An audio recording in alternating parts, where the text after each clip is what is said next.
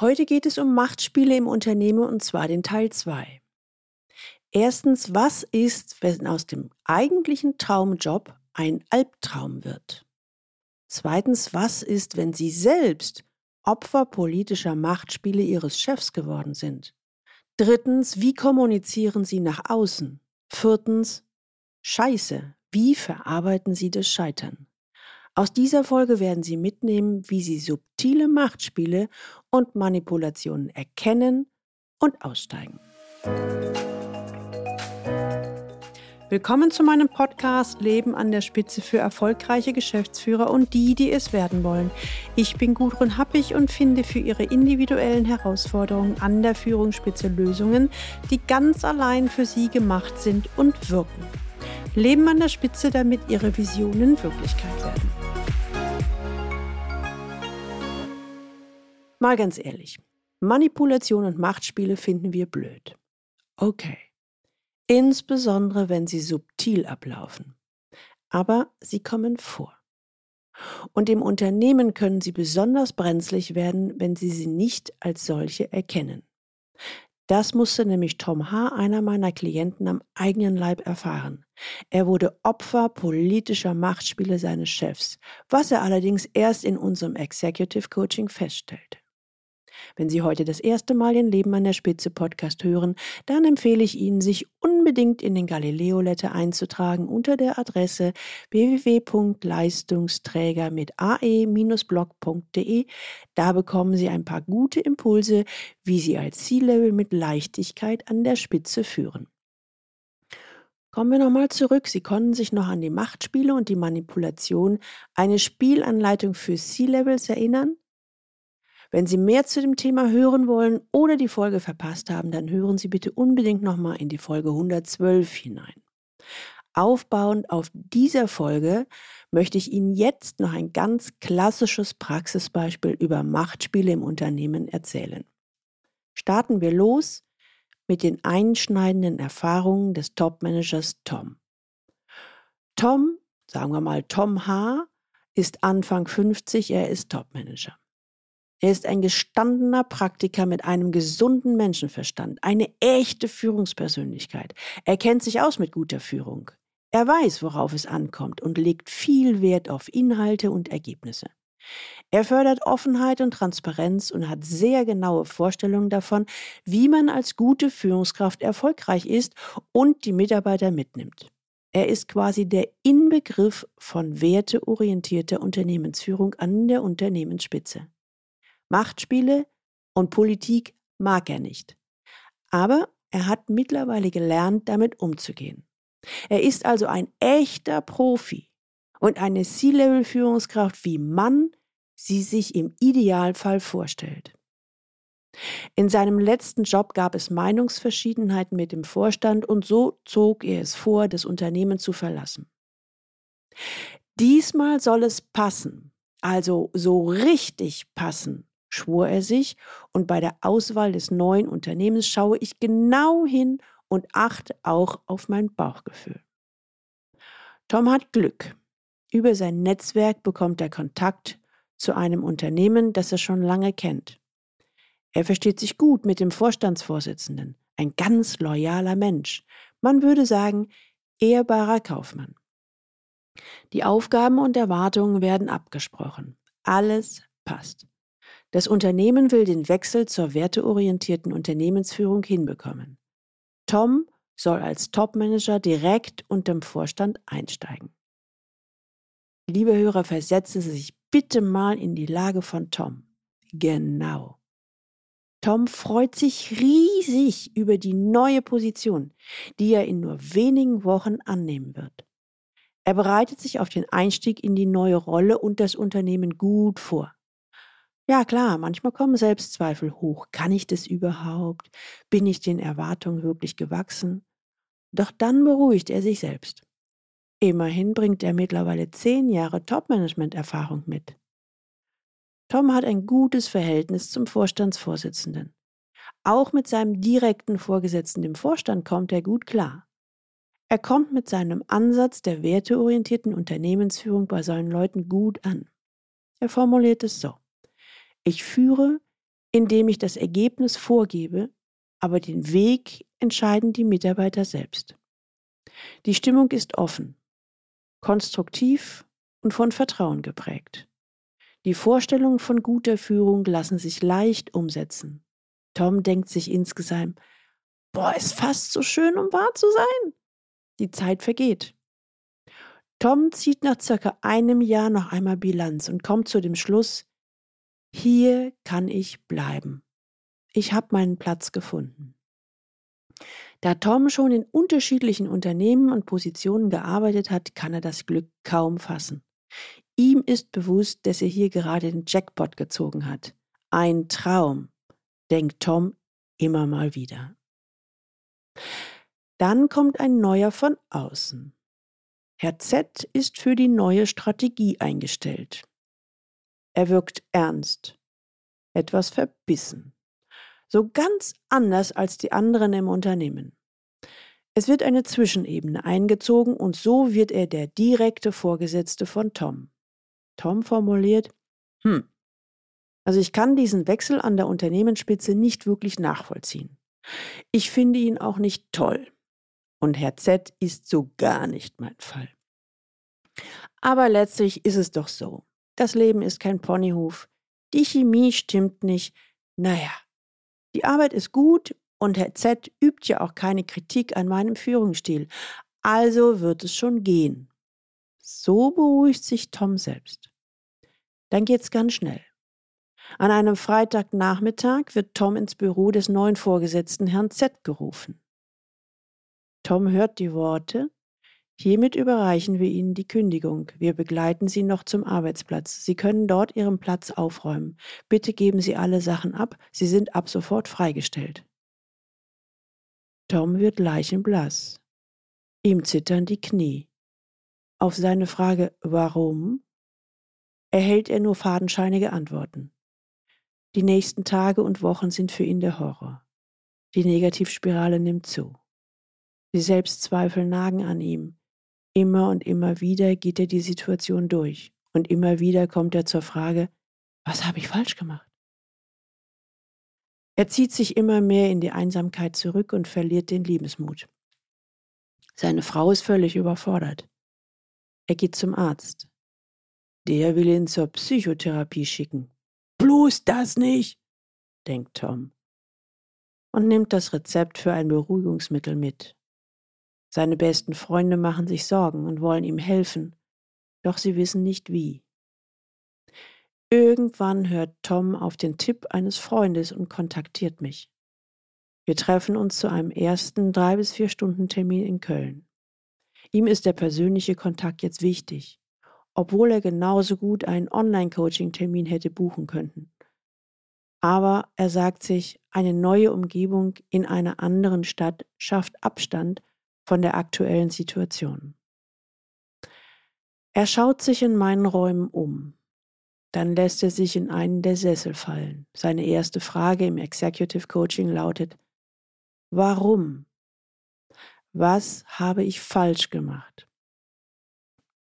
Wir nehmen uns die Zeit und gehen erst einmal spazieren im benachbarten Park. Tom nimmt sich den Raum, seinen Emotionen Luft zu machen. Er formuliert, ich brauche jetzt einen echten Sparringspartner, der mir zuhört, mich ernst nimmt, der sich mit solchen Situationen auskennt und bei dem ich das Gefühl habe, ein haltgebendes Gegenüber zu haben. Was ich gar nicht brauche, sind jetzt Sprüche wie, das wird schon. Er wirkt schon etwas entlastet. Auf meine strukturierte Frage, was seit der Kündigung passiert ist, sagt Tom, hm, nicht viel. Ich habe immer wieder nach einer Begründung gefragt, aber das, was ich gehört habe, hat mich nicht überzeugt. Ich fand es fadenscheinig. Aktuell klären die Anwälte die Abwicklung. Ich will nur noch Abstand haben. Nach der ersten Entladung ist die Zeit gekommen, im ersten Termin die Ziele für den Coaching-Prozess zu formulieren und einen Plan zu entwickeln. Für Tom bedeutet dieses Vorgehen eine weitere enorme Entlastung. Er bekommt einen Rahmen und eine Struktur, die ihn aus dem inneren Chaos befreien kann. Geplant ist erst einmal ein persönlicher Termin pro Monat. In der Zwischenzeit mailen wir bei Bedarf, um uns kurz auszutauschen. Ich empfehle Tom für die nächste Zeit ein kleines Reflexionstagebuch zu führen. Jeden Tag fünf, maximal zehn Minuten soll er die wichtigsten Gedanken und Emotionen aufschreiben. So muss sich sein Kopf nicht mehr mit diesen Gedanken beschäftigen. Wir entwickeln einen Plan mit der Leitfrage, wie geht es weiter? Der konkrete Plan für Tom sieht folgendermaßen aus. Erstens Enttäuschung verarbeiten, Selbstzweifel bearbeiten. Zweitens die konkreten Situationen mit dem letzten Chef reflektieren. Drittens Klarheit schaffen, Machtspiele erkennen, Manipulation erkennen. Viertens eine Kommunikation nach außen entwickeln. Fünftens Plan und Strategie entwickeln, wie es für Tom jetzt weitergeht. Hierbei gehen wir intuitiv vor. An jedem Termin bearbeiten wir das Thema, was aktuell den größten Druck auslöst. So spürt Tom schneller das Gefühl der Erleichterung. Spannend wird es, als wir uns die konkreten Situationen mit Herrn Z anschauen. Wir analysieren die Situationen, wir beleuchten die Zusammenhänge und nehmen verschiedene Blickwinkel ein. Wir analysieren das Gesagte und betrachten darüber hinaus die Verhaltensebene. Hier geht es darum, ganz genau hinzuschauen. Passt es zusammen? Was ist genau passiert? Wer hat was gemacht? Wie war die Reaktion darauf? Tom wird bewusst, es geht jetzt nicht um Vermutungen sondern es wird sehr konkret. Er darf ganz genau hinschauen, um Licht ins Dunkle zu bringen. Tatsächlich. Weil Tom keine verständlichen Antworten auf seine Fragen erhalten hat, hat er sich auf die wohlklingenden Worte oder auch auf Nichtgesagtes von Z verlassen und nicht mehr auf das Verhalten geachtet. Er hat auf die feinen und versteckten Botschaften von Z nicht gehört und sein Bauchgefühl komplett zur Seite geschoben. Au Backe. Da habe ich mich ja tatsächlich selber blind gemacht, in der Hoffnung auf die schöne, heile Welt. Von werteorientierter Unternehmensführung zu reden heißt nun mal nicht, auch werteorientierte Unternehmensführung zu leben, murmelt Tom etwas bedrückt. Im nächsten Schritt erkläre ich Tom anhand seiner konkreten Situationen, wie er die dort vorhandenen Machtspiele erkennen und vor allen Dingen, wie er in Zukunft aus diesen aussteigen kann. Tom verschafft sich Klarheit und einen Überblick, was denn tatsächlich zum Scheitern seiner Person geführt hatte. In seinem Fall lag es daran, dass sein neuer Vorgesetzter ganz andere Pläne für sein Fortkommen sah und Tom in seiner Art und Weise dazu nicht passte. Tom war als gestandener Topmanager und Inbegriff der werteorientierten Unternehmensführung tatsächlich den Machtspielen auf den Leim gegangen. Oh Mist, das hätte ich nie geglaubt, dass mich das nochmal so erwischt. Ich hatte angenommen, ich würde Machtspiele erkennen. Doch, da hatte ich mich wohl gründlich getäuscht. Tom fragt, soll ich nochmal das klärende Gespräch suchen? Wir überlegen, reflektieren nochmal die letzten Situationen und Tom erkennt für sich, nee, Herr Z ist verschlossen und kein Mann der Worte. Ein Gespräch macht keinen Sinn. Es geht ja darum, dass ich für mich die Situation verarbeite. Dazu brauche ich das Gespräch mit Herrn Z nicht mehr. Tom gewinnt immer mehr Abstand zur Situation und so fällt es ihm auch vergleichsweise leicht, als wir im nächsten Termin über die Kommunikation nach außen sprechen. Er will die für ihn passendste Formulierung finden. Unsere Vorstellungen des Führungsstils passten nicht überein. Kurz und schmerzlos, ohne Groll und Verdruss kann er das jetzt formulieren. Er sagt, ich bin schon überrascht, denn ich habe mich ja mehrere Monate immer im Kreis gedreht und gegrämt und sah keinen Ausweg mehr. Mein Selbstbewusstsein rutschte immer mehr in den Keller. Jetzt, wo ich verstanden habe, um was es in diesem Spiel wirklich ging und welche Rolle ich da gespielt habe, bin ich im Innern viel aufgeräumter, klarer und entspannter. Die Selbstzweifel sind wie wegblasen. Hm, ein guter Schritt. Worum geht es jetzt? Eine Strategie entwerfen. Die neue Strategie, wie es für Tom weitergeht, braucht etwas mehr Zeit und Raum. Wir arbeiten genau heraus, was seine Stärken, seine Motive, seine Besonderheiten und auch seine Wünsche an eine neue Position sind. In einem mehrstufigen Prozess wird er sich darüber immer klarer, während er innerlich stabiler wird. Er weiß jetzt, was er will, welches Unternehmen zu ihm passt und wie er dieses Unternehmen finden kann. Das erste Mal in seinem Leben wird er aktiv und sucht sich das zu ihm passende Unternehmen aus. In einem der letzten Coaching-Termine formuliert er, ich hätte nie geglaubt, dass mit vergleichsweise wenig Aufwand so viel Wirkung entsteht. Hätte ich den Schritt ins Coaching doch eher gewagt. Ich hätte viel Zeit und Nerven gespart. Das Ergebnis ist tatsächlich in diesem Fall ein Happy End. Souverän und gestärkt hat Tom nicht nur das Scheitern verarbeitet, sondern auch einen klaren Plan, wie es für ihn weitergeht und welche Unternehmen und Positionen er sich suchen wird. Und er weiß jetzt genauer, wie er Machtspiele erkennen und aus Machtspielen aussteigen kann. Er ist selbstbewusst durch die Erfahrung gereift und schaut positiv in die Zukunft. Er hat wieder Kontakt mit seinem normalen Umfeld und trifft sich auch wieder mit den Kollegen aus dem vorletzten Unternehmen. Für die Kollegen aus dem letzten Unternehmen braucht er noch ein wenig mehr Zeit. Aber für ihn ist klar, dass der Zeitpunkt kommen wird. Wo ich, so wie er sagt, mit meinen alten Jungs, so nennt er nämlich sein Team, auch wieder angenehme Abende verbringen werde. In unserem letzten Termin formuliert er noch, und wenn ich die neue Position gefunden habe, dann arbeiten wir gleich wieder zusammen, damit der Start in die neue Rolle im neuen Unternehmen gut gelingt.